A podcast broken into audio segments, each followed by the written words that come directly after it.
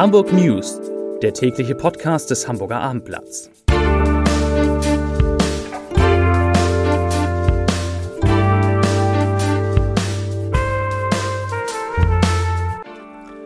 Herzlich willkommen. Mein Name ist Lars Heider und heute geht es um weiter stark gestiegene Preise für Eigentumswohnungen in Hamburg. Die anderen Themen. Die Corona-Inzidenz fährt Achterbahn. Im Impfzentrum gibt es eine lange Nacht des Impfens.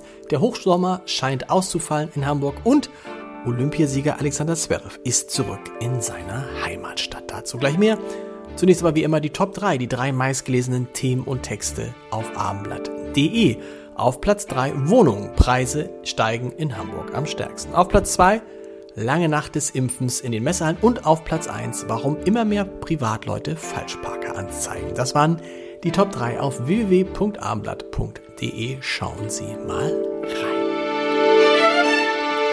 Die Inzidenz, sie fährt Achterbahn in Hamburg, die Corona-Inzidenz. Nachdem der 7-Tage-Wert gestern unter 35 gesungen war, steigt er heute wieder über diesen ersten Grenzwert. 113 neue Fälle sind heute in Hamburg gemeldet worden. Das sind 76 mehr als gestern und 26 mehr als Dienstag vor einer Woche.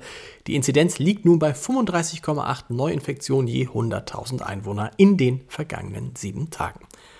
Damit das wieder besser wird, wird beim Impfen in Hamburg noch einmal Tempo gemacht. Am Freitag, diesem Freitag, soll bei der langen Nacht des Impfens das Impfzentrum in den Messehallen bis 23 Uhr geöffnet bleiben. Und nicht nur das. Es wird Live-Musik geben, wobei die Macher noch nicht verraten wollen, wer denn da auftritt. Aber ich habe einen Tipp. Es wird, ich glaube es wirklich, es wird Udo Littenberg, Hamburgs nächster Ehrenbürger. Der wird am Freitag in den Messehallen auftreten. Lassen wir uns überraschen und es ist natürlich nur eine Überraschung für alle die, die noch nicht geimpft sind. Nach der Entscheidung der Gesundheitsminister, auch 12- bis 17-Jährigen eine Impfung gegen das Coronavirus in den Impfzentren zu ermöglichen, bietet die Kassenärztliche Vereinigung Hamburg nun allen Eltern in der Stadt eine telefonische Beratung zu dem Thema an. Und zwar über die bekannte Nummer über 116 117 und unter dieser Nummer können Eltern auch Arztpraxen erfragen, die Impfungen für Kinder anbieten. Nur ein Termin, den kann man da nicht machen. Ein Immobilienkauf in der ersten Phase der Corona-Pandemie hat sich für Hamburger ausgezahlt. In keiner der anderen sieben Metropolen Deutschlands stiegen die Kaufpreise für Eigentumswohnungen so stark wie in der Hansestadt. Das geht aus einer Untersuchung des Hamburger Baugeldvermittlers Baufi24 hervor, die dem Abendblatt vorliegt. Denn die Preise in Hamburg, sie stiegen um 9,7 Prozent. Bundesweit lag der Anstieg bei 6,8 Prozent. Der Durchschnittspreis für Eigentumswohnungen in Hamburg, der beträgt jetzt 5.697 Euro je Quadratmeter Wohnfläche. Wer eine Taxifahrt mit dem Hamburger Anbieter FreeNow, früher als MyTaxi bekannt, bucht, muss künftig mehr bezahlen. Der Fahrdienstvermittler erhebt von seinen Fahr Fahrgästen in Hamburg und in München jetzt neben dem Fahrpreis pauschale Zuschläge. Pro Fahrt werden 49 Cent, ab morgen dann sogar 79 Cent fällig.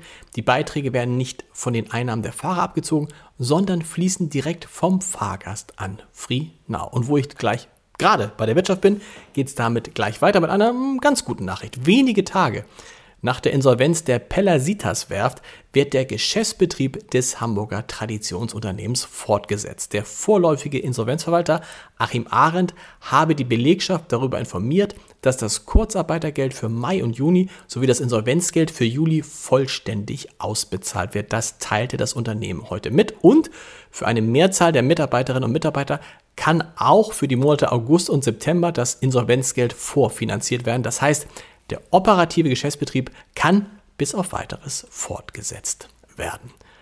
Zum Wetter immer wieder mal Schauer, nur mäßig warm, Sonne im Wechsel mit dichten Wolken.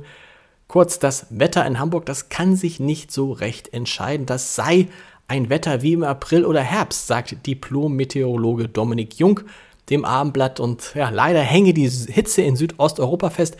Dort werden ja bis zum Wochenende täglich 40 bis 46 Grad erreicht. Bei uns, so der Meteorologe, scheint der Hochsommer dagegen auszufallen. Bis zur Monatsmitte sieht er, nämlich der Dominik Jung, kaum eine Chance, dass es in Hamburg nochmal richtig warm wird. Immerhin Morgen am Mittwoch soll das Wetter etwas freundlicher werden. Die Temperatur, die könnte bis zu 23 Grad steigen. Zum Sport und damit natürlich in diesen Tagen zu Olympia, denn heute war Tennis-Olympiasieger Alexander Zverev zu Gast in seiner Heimatstadt Hamburg und hat sich im Rathaus in das goldene Buch der Freien und Hansestadt eingetragen. Zverev wurde zwei Tage nach seinem Triumph den, bei den Spielen in Tokio von Hamburgs ersten Bürgermeister Peter Schenscher und von Sport- und Innensenator Andi Grote empfangen. Und er sagte, ich zitiere, die Goldmedaille gehört nicht nur mir, sondern der ganzen Stadt Hamburg. Das hat er schön gesagt. Zum Podcast-Tipp des Tages. Als er vor 17 Jahren mit damals 31 Intendant der Symphoniker Hamburg wurde, da dachten viele, dieser junge Mann ist bestimmt schnell wieder aus der Stadt weg von wegen. Daniel Kühnel ist geblieben und heute fast so etwas wie eine Institution in der Stadt, nicht nur als Chef des Orchesters, sondern auch als sehr, sehr kluger Kopf. Und in einer neuen Folge meines Podcasts Entscheidertreffen Heider spricht er über seinen sehr klaren Lebensweg, die lange Zeit, die er jetzt in Hamburg verbracht hat und vor allem über die Kultur vor, während und nach der Pandemie. Hören Sie mal rein unter www.armblatt.de slash Entscheider. Und wir, wir hören uns morgen wieder um 17 Uhr mit den Hamburg News. Bis dahin. Tschüss.